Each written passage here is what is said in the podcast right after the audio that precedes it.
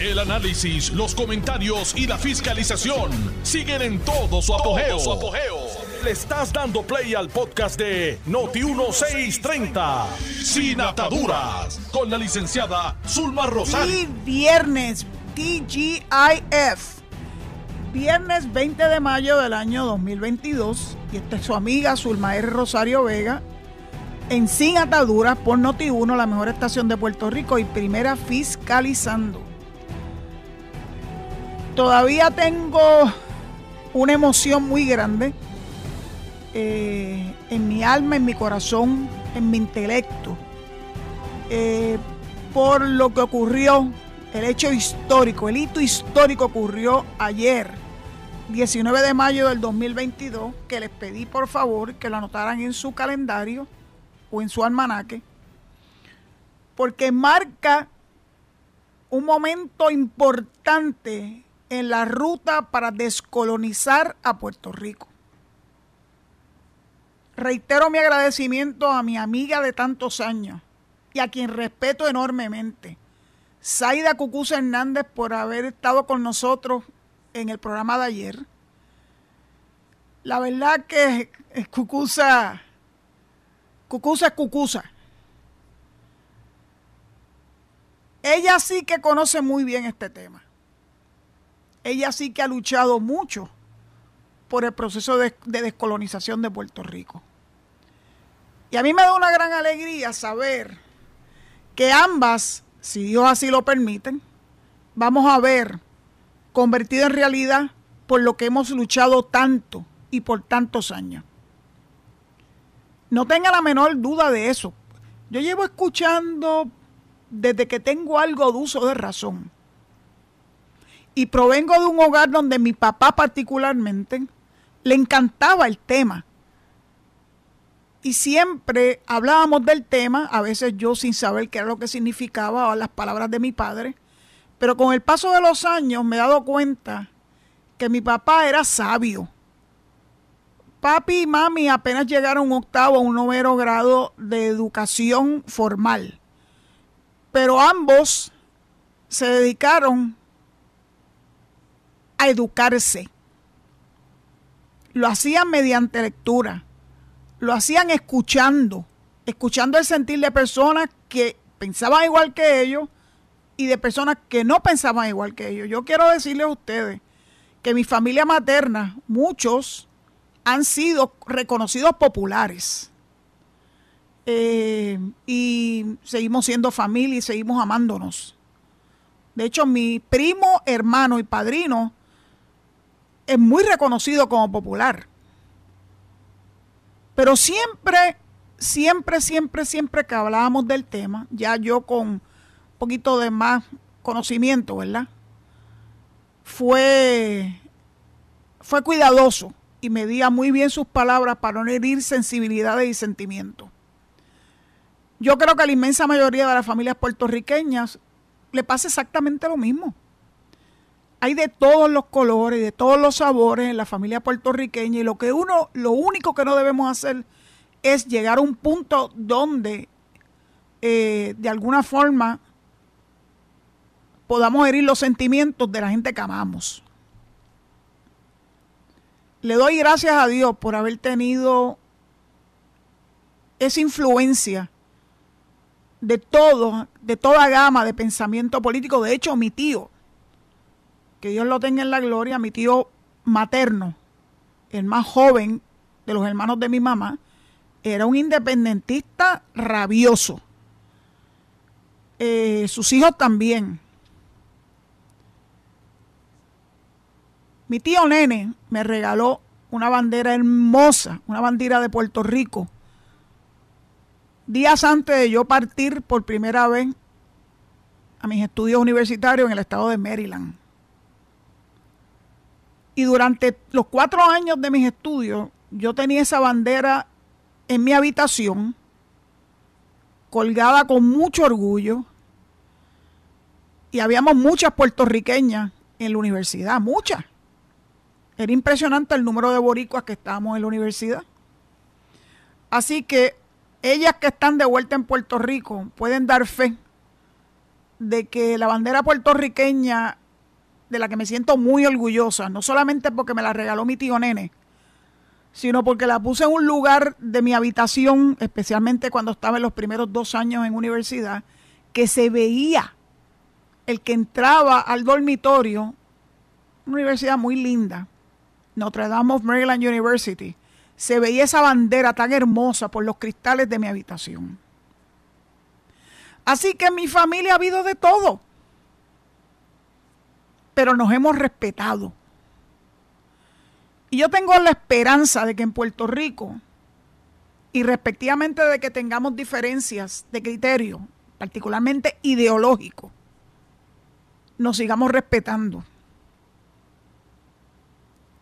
Ayer yo compartí durante la transmisión de este programa unas expresiones que había publicado el amigo, a quien siempre distingo, Jorge Colbert Toro, donde hablaba de la fragilidad de la ciudadanía americana en la opción de la libre asociación y definitivamente la de independencia.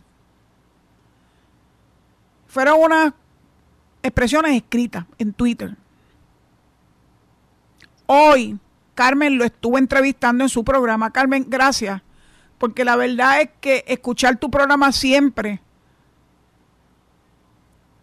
es aleccionador. Logras traer al mismo programa, aunque en diferentes momentos, a personas con opiniones bien distintas. Estuvo Jorge Colbert, ella entrevistó a María de Lourdes Santiago, la senadora del PIB, entrevistó más recientemente al senador William Villafañe, y da gusto eh, cómo Carmen maneja esa diversidad de pensamiento eh, con una maestría excepcional. Hay una cosa que dice la gente por ahí, cuando yo sea grande yo quiero ser como, pues cuando yo sea grande, dear Jesus, cuando yo sea grande yo quiero ser como Carmen Jovet. Pero hoy escuché ahora de Colbert distinto. Yo siempre además de tener un gran respeto y admiración y un cariño que se remonta a mis años en la escuela de Derecho, porque aunque no estudié en la escuela de Derecho, familia inmediata de él, como su prima hermana Daza Santini Colbert, eh, muy querida en mi clase, pues me, me, permitió a Daza Santini es la hermana de Gilda Santini, la esposa a su vez de Sunshine Logroño. Miren todo este revolú. Pues Daza y su hermana Hilda y su primo Jorge y otros miembros de la familia Colbert podíamos reunirnos, podíamos hablar, podíamos compartir con mucha con mucho respeto. Así que desde entonces yo conocí a Jorge y cuando creo que se lo he relatado cuando me tocó la oportunidad que no nunca tendré palabras suficientes para agradecer al gobernador Luis Fortuño por haber pensado en mí para dirigir la oficina de ética. Cuando tuve que comparecer a la vista pública en la Cámara de Representantes, hubo unas expresiones de Jaime Perello que lamentablemente no me puedo olvidar de ella y que se las he compartido. Pero como hoy no estoy en la de recordar cosas negativas en mi vida, y fue el único que hizo expresiones que uno puede interpretar como negativas, acto seguido Jorge Colbert me defendió, me trató con un respeto que jamás olvidaré. Siento que un poco me acunó porque yo había perdido las destrezas de estar ante una comisión legislativa haciendo preguntas incisivas. Y ella había estado por demasiados años fuera de ese, de ese ámbito. El ámbito gubernamental mío culminó en enero de 1985 salvo por un pequeño espacio para el que no tuve que asistir nunca a la legislatura al dirigir la Comisión del Centenario en 1997-98. Y Jorge Colbert fue tan delicado que de verdad que me sentí abrazada por él. Por eso jamás dejaré de distinguirlo y de reconocer cómo me trató siempre con tanto respeto y deferencia. Eso nunca se olvida. Dicho eso, hoy escuché a Jorge Colbert hablar. Y me preocupé. Por la, eh, porque la ecuanimidad que lo distingue hoy, hoy estaba ausente. Hoy salió un político guerrero que aunque eso no es malo, lo sentí un tanto destemplado. Yo creo que el bofetón que recibieron los estados libristas ayer, cuando todo el mundo que estuvo en esa conferencia de prensa, el líder de la mayoría demócrata en la Cámara, Steny Hoyer, la representante Nidia Velázquez, la representante Alexandria Ocasio Cortés, el representante Darren Soto y la comisionada residente Jennifer González, junto con el gobernador Pedro Pierluisi, nos dieron un atisbo de lo que significaba este anteproyecto que se llama el Puerto Rico Status Act.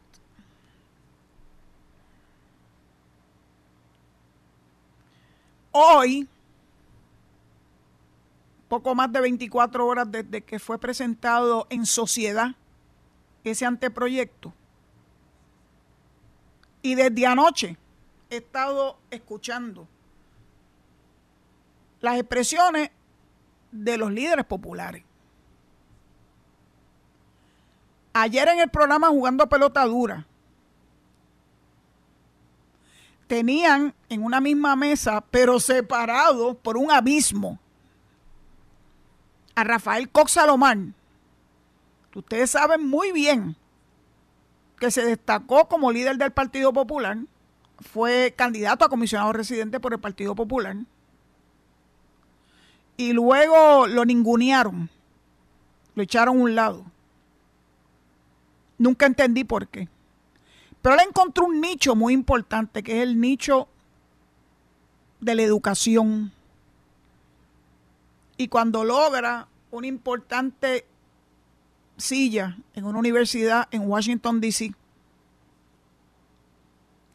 y sigue preparándose como buen universitario, empezó a escribir columnas que ya te enseñaban un Rafael Cox Salomar distanciado de Lela porque él entendió en su intelecto y en su corazón que Lela no es otra cosa que la colonia personificada, sujeta a la cláusula territorial de la Constitución de los Estados Unidos. Y empieza a mostrarse con una gran apertura hacia la alternativa de la libre asociación. Al otro lado de esa mesa estaba Héctor Ferrer, hijo. Y si ustedes no vieron el programa, yo les pido que lo busquen. Ese programa tiene que estar en YouTube. Ese programa tiene que estar disponible para que el que no lo pudo ver anoche eh, lo pueda ver y pueda decidir si lo que yo estoy describiendo es correcto. Héctor Ferrer, hijo, estaba totalmente destemplado. Estaba sacado de onda, como dicen los muchachos hoy en día. De hecho, me pasaba mirando constantemente su reloj. Era como que sáquenme ya de esta tortura. Y cuando abre la boca, yo creo que ni él mismo entendía lo que le estaba diciendo. Todo el mundo se quedó como perplejo. Porque empezó de una forma innecesaria a atacar las posturas del doctor Rafael Coxano Alumar. Héctor Ferrer, hijo, tiene potencial. pero todavía le quedan muy grandes los zapatos de su padre. Muy grandes. Y no era que precisamente Héctor Ferrer, padre, fuera uno de mis más grandes aliados, porque no lo era. Pero las veces que coincidimos siempre me trató con extraordinario respeto. Y eso siempre se lo agradeceré. Y además que hablábamos que éramos medios parientes. Porque su hermano está casado con una prima hermana de mi primo hermano. Así que como son las familias puertorriqueñas, estamos vinculados hasta por el ámbito familiar. Por eso cuando Héctor falleció, yo fui a la, a la funeraria y algunas personas que desconocían, ¿verdad?, de esta relación familiar y me vieron abrazar a su hermano Eduardo, a su esposa, que es la que es pariente de mi primo.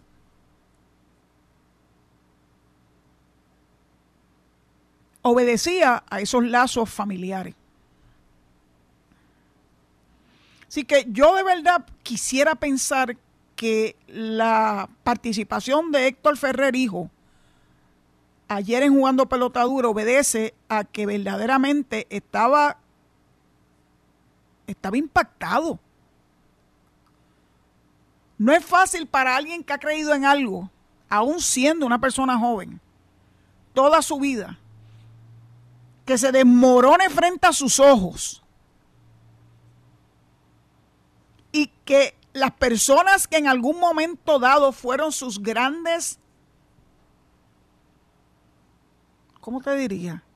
Los que lo apañaron, los que pensaron que sí, los que seguían repitiendo que él era factible, que había que mejorarlo, pero que sí que era factible, y ver que esos aliados, particularmente Nidia Velázquez, que es una criatura del Partido Popular,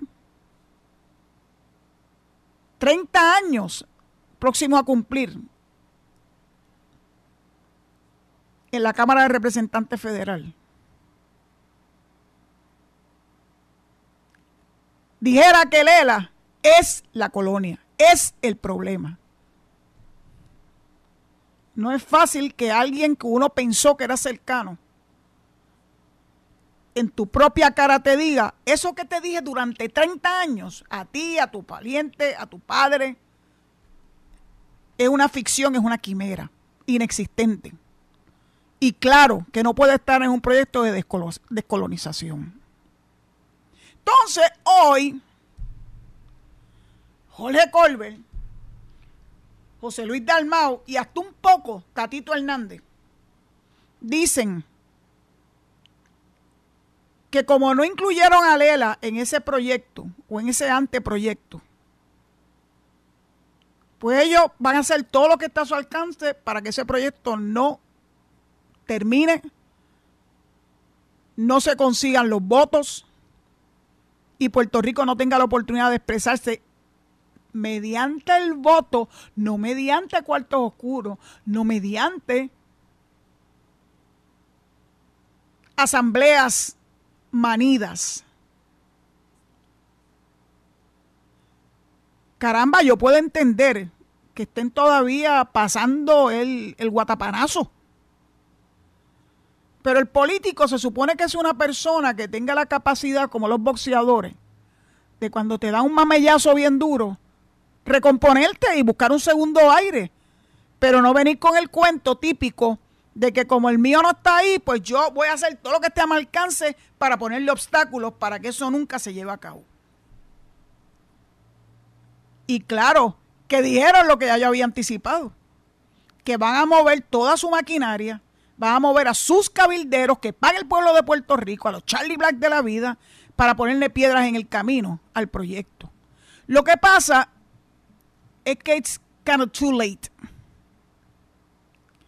porque las conversaciones que se llevaron a cabo, y Jorge reconoce que Jennifer es extraordinaria.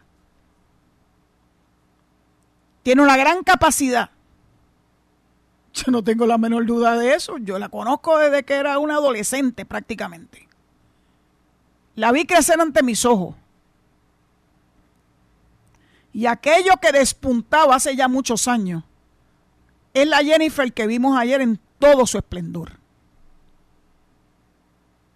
De hecho, recibí un mensaje de María Mayita Meléndez describiéndome cuán duros fueron esos procesos de conversaciones entre Nidia Velázquez y Jennifer.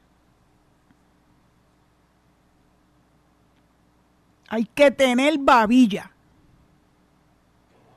Pero hay que tener la interés moral también para bajar el diapasón y tratar de buscar puntos en común. ¿Saben una cosa? Lo lograron. Los populares pensaban que eso nunca se iba a lograr, que nunca se iba a lograr. Y esa era su esperanza para mantener siempre en el radar al ELA. Pues saben una cosa, el ERA se acabó de derrumbar. Como dijo uno de mis oyentes, el caso Baello fue el acta de defunción y el proyecto de ayer fue el entierro oficial del Estado Libre Asociado. Yo lo único que espero es que lo que ya intimaron que iban a hacer, no lo hagan. Eso sería un flaco servicio al pueblo de Puerto Rico. Obstaculizar. Como dijo uno, me llevo el guante, la bola, todo para que no haya juego. Uno dijo, que no se olviden que nosotros tenemos la mayoría en la legislatura. Bueno, una mayoría pírrica. En la Cámara perdieron el voto de Luis Raúl. Y en el Senado están, miren, pues un chinchín, porque tuvieron que llegar a acuerdo con Joan Rodríguez Bebe y con otros para poder alcanzar la presidencia del Senado, que es una presidencia que está bien, está con, pegada con chicle. Y después que José Luis Dalmau hizo las extraordinarias expresiones que le llevó al repudio de sus exgobernadores, populares, empezando por Sila María Calderón, que casi nunca hace expresiones de esa índole. Y la presidenta de las mujeres populares, Ada Álvarez Conde, todo el mundo tiene que saber que la presidencia de José Luis Dalmau está que pende de un hilo, especialmente después de lo que le hizo Tatito. Así que yo quisiera pensar, y les prometo que a partir del lunes voy a coger el proyecto, el anteproyecto, y lo voy a analizar punto por punto. El proyecto, no lo que dijo fulano, lo que dijo lo que dice el proyecto. Bueno, tengo que entregarle el micrófono a mi querido amigo Alejo Rodríguez, eh, recordándole que hoy sí recibo llamada al 787-832-0760. 832-0760. Nos escuchamos en breve. Estás escuchando el podcast de Sin Atadura. Sin Atadura. Con la licenciada Zulma Rosario. Por Noti1630. Tenemos llamada, Alejo. ¿Qué me dice? ¿Sí? ¿No? Adelante. Baje radio. Baje radio, por favor, por favor, por favor, por favor. Licenciado, Adelante. Gracias, Alberto Ok, adelante Alberto. Te sigo escuchando con el radio prendido. Alberto, sigues con el radio prendido y estoy escuchando el radio. Espérate, espérate, que, no es eso. Desde el, el, el de eso prendido, el, el, ¿cómo se llama? El, el, el, el, se oye duro. El de eso. si somos boricua. ¿Ya lo bajaste? Sí, ya, sí, es que este, tenía aprendido el, el, speaker. Ajá, adelante, Alberto, dime. El proyecto ese congresional alcanzado por consenso y que deja fuera el actual Estado Libre Asociado Colonial, que incluye las opciones de independencia, estabilidad y soberanía con libre asociación, eh, y, y, con soberanía con libre asociación le da un jaque mate a la era colonial luego de los reveses últimos que ha sufrido en los tribunales de Estados Unidos, como el Supremo, como el de Sánchez Valle. Ahora los buenos populares que atesoran la ciudadanía americana y que quieren la seguridad y el bienestar para ellos, para su familia y para Puerto Rico permanentemente solo tienen acción y el y el y el deber de unirse y votar por la igualdad plena que es la estabilidad también para los populares que para para evitar que esa diabólica República Bananera comunista llegue a Puerto Rico con gente como Manuel Natal y en la Lugar y toda esa gente. Y licenciada, por último, yo le digo a Luis Vaya Colón que no sea pesimista, que vamos adelante, gracias, licenciada. Muchas gracias por tu participación. Yo conozco a Luis Diantre desde el año 1976, así que imagínate de cuántos años estamos hablando. Luis tiene su manera de pensar y yo lo amo como un hermano. Así que dale su espacio. Estos procesos no siempre son fáciles de digerir. Tenemos la estabilidad al alcance de nuestra mano. Y siempre algunas personas pueden tener dudas de que si este proceso que ayer nos anunciaron va a ser el vehículo con el que vamos finalmente a conseguir esa estrella en la bandera americana, como nos decía Nenón Nazario, que Dios lo tenga en la gloria. Vamos a la próxima llamada. Alejo, wake up. Ay, ¿quién está ahí, mi amigo Riverita? Sí, ayer nos dejó colgado. No, mijo, yo tenía. No, yo tenía cucusa. Ah, nosotros nos dejó en el olvido. ¿Y tú crees que esa entrevista con Cucusa no valió la pena?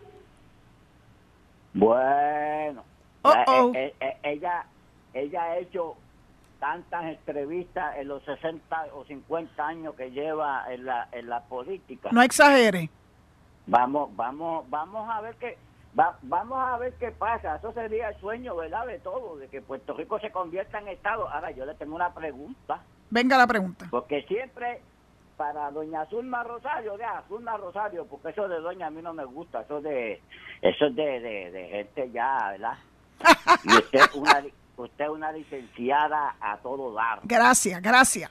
Que, que, me subes y me bajas según las ve, las canta. Vamos a, vamos. a empezar por ahí. Suéltala. Los mismos que quebraron a Puerto Rico, los mismos políticos que quebraron a Puerto Rico son los que van a administrar la estadidad para Puerto Rico y se creen que esos mismos políticos, el pueblo puertorriqueño confía en ellos. ¿En serio? Te voy a contestar al aire, Riverita, y gracias por tu participación y que tenga igual para ti. Te voy a contestar al aire.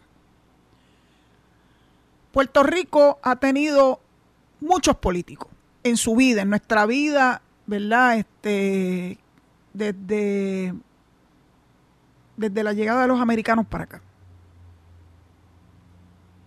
Tuvimos experiencias malas y experiencias buenas. Desde que nosotros podemos escoger al gobernador por disposición del Congreso de los Estados Unidos, by the way.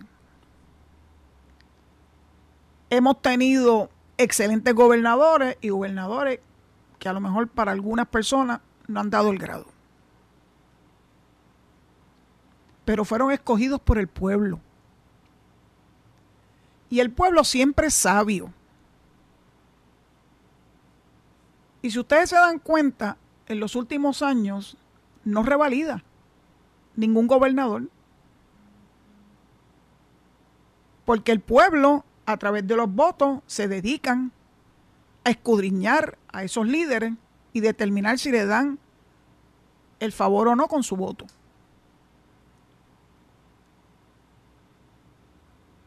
En ningún país del mundo hay perfecta, perfección en los políticos, en los dirigentes. En ninguno. Cuando uno lee, cuando uno mira las noticias internacionales, uno se da cuenta que en todos los lugares del mundo tienen las mismas quejas con los líderes. Y Puerto Rico no es la excepción.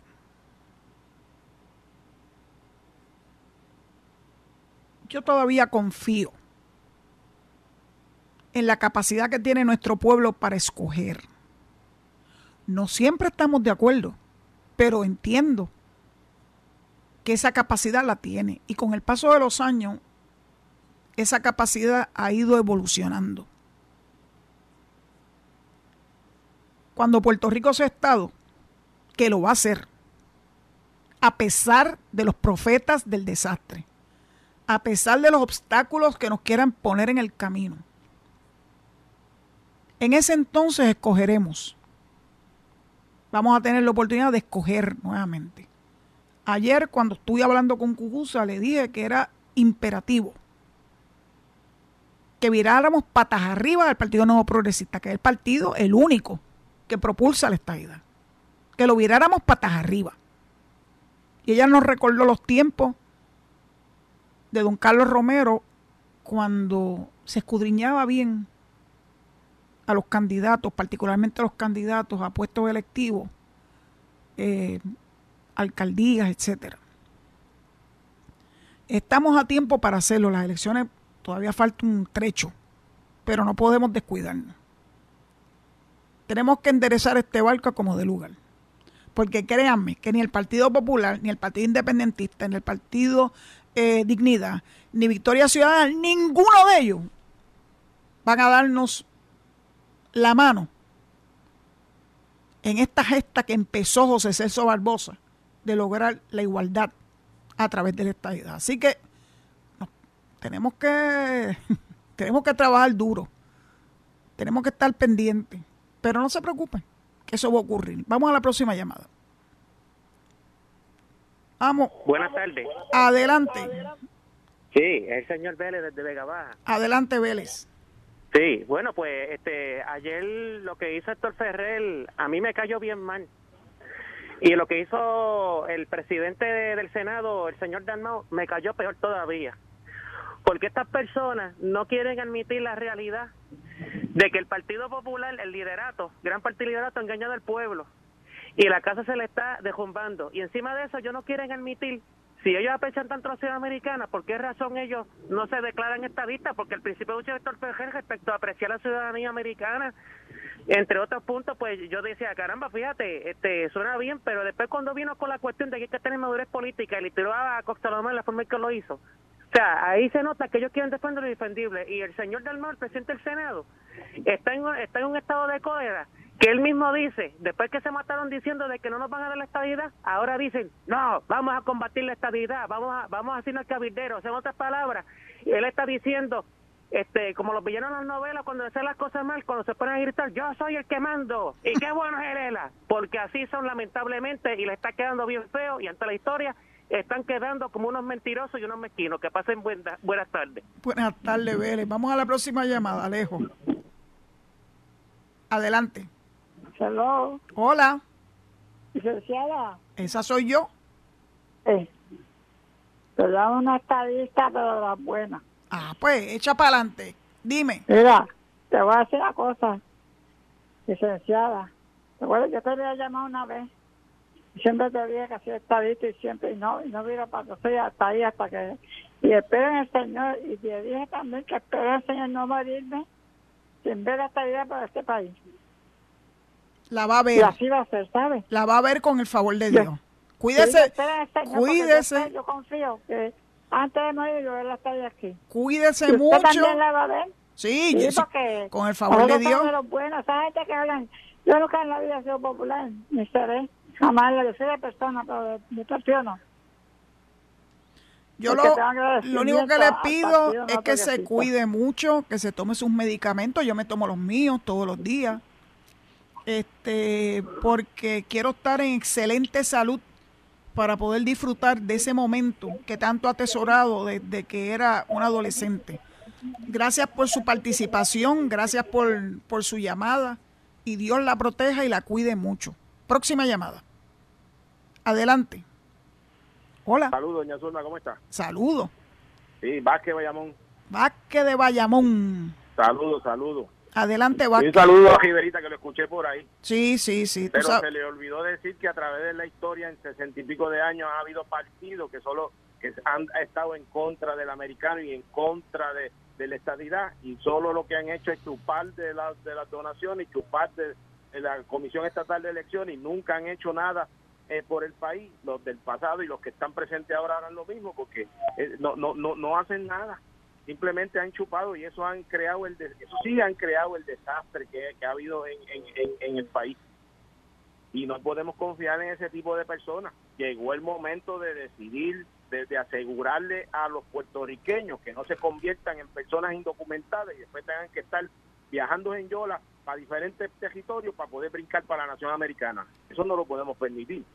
Llegó el momento de decidir, estamos en una coyuntura que si no decidimos bien, los comunistas se van a quedar con nuestro país y nos van a desplazar y eso no lo podemos permitir. Eso sin contar que si Puerto Rico se hace una independencia y se corrompen los políticos en ese momento, todo el mundo va a pasar hambre, caeremos en un bloqueo y posiblemente hasta bases nucleares para hacerle la vida imposible a los americanos monten aquí. Eso no lo podemos permitir. Muchas gracias, doña Zulma, y excelente fin de semana. Igual para ti, Vázquez. Un abrazo. Próxima llamada. Próxima llamada, Alejo. Vamos a ver. Aló. Aló. Dime. Doña Zulma. dime. La encuesta de Notiuno dice que el 91% quiere la estadidad. En la encuesta de Notiuno para que para que Reiderita oiga bien allá en, donde él se encuentra en New Jersey. No, él está en Connecticut, en Connecticut. Gracias por tu participación. He visto varias encuestas, eh, canales de televisión, y en todas la estadidad da una pela, pela. Así que yo creo, yo creo que la suerte está echada. Eso no quiere decir que no hagamos nuestro trabajo. Vamos a tener que trabajar arduamente, educar a nuestro pueblo, para que cuando llegue ese momento, que pudiera ser el 5 de noviembre del año 2023, eso está a la vuelta de la esquina, que vamos a tener la oportunidad de escoger entre tres alternativas no territoriales, no coloniales, dignas, y con el aval del Congreso, que eso es tal vez la parte más importante. Eh, la gente va a saber escoger muy bien.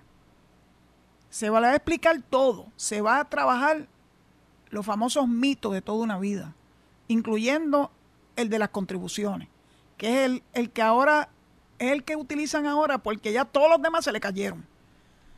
Así que trabajaremos ese tema arduamente, de frente y transparente, palabra que a ellos les gusta tanto. Y vamos a ver si es verdad que el gas pela. Vamos a la próxima llamada, Alejo. Adelante. Hola, ¿conmigo? Sí. Sí, es la primera vez que llamo a, su programa, Figueroa de Aguada. Pues que para bien sea. para bien sea, sí. Mire, doña Silva, yo soy una persona del, voto flotante, yo voto por los dos partidos. Yo estuve 47 años en Nueva York, tengo tres días por allá y adoro esa nación. Pero soy la persona más realista que existe.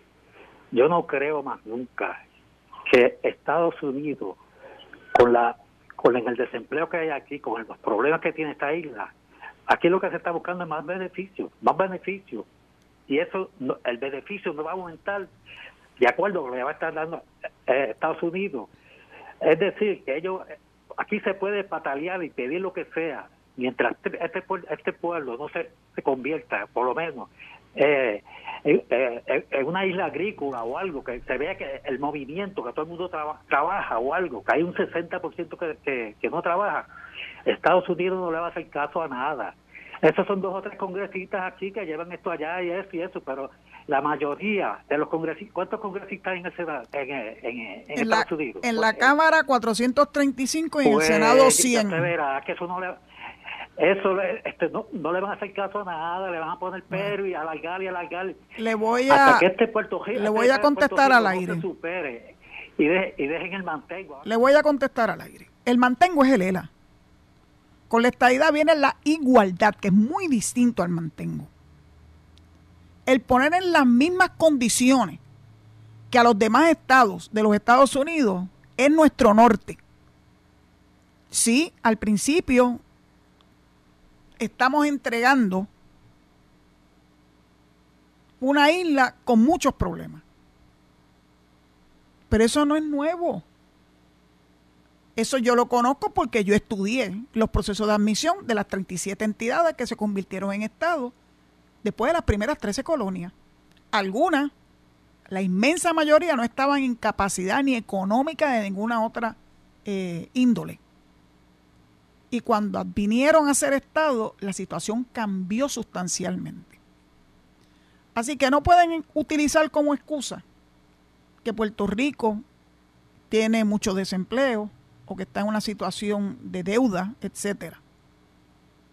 Porque le vamos a caer encima con las experiencias de sus propios estados, porque esos son los congresistas que representan a esos estados que entraron a la nación en una situación de desigualdad y finalmente con la estadidad pudieron alcanzarla. Así que yo sé que algunas personas tienen temor, no creen que esto es alcanzable, yo sí creo que es alcanzable. Pero requiere siempre todavía mucho trabajo. Esto no ha terminado. Esto es un paso importante en nuestra lucha por la estabilidad. Pero muchas gracias por su llamada. Próxima llamada, Alejo. Adelante. Buenas tardes. Buenas tardes. Eh, mi admiración enorme para mi amiga, la licenciada Zulma Rosario Vega, de parte de Carlos Yurnet, que la escucho siempre, todos los días, pero casi nunca llamo. Carlos Yundén Maisones Dañasco. Excelente, Carlos. ¿Cómo estás?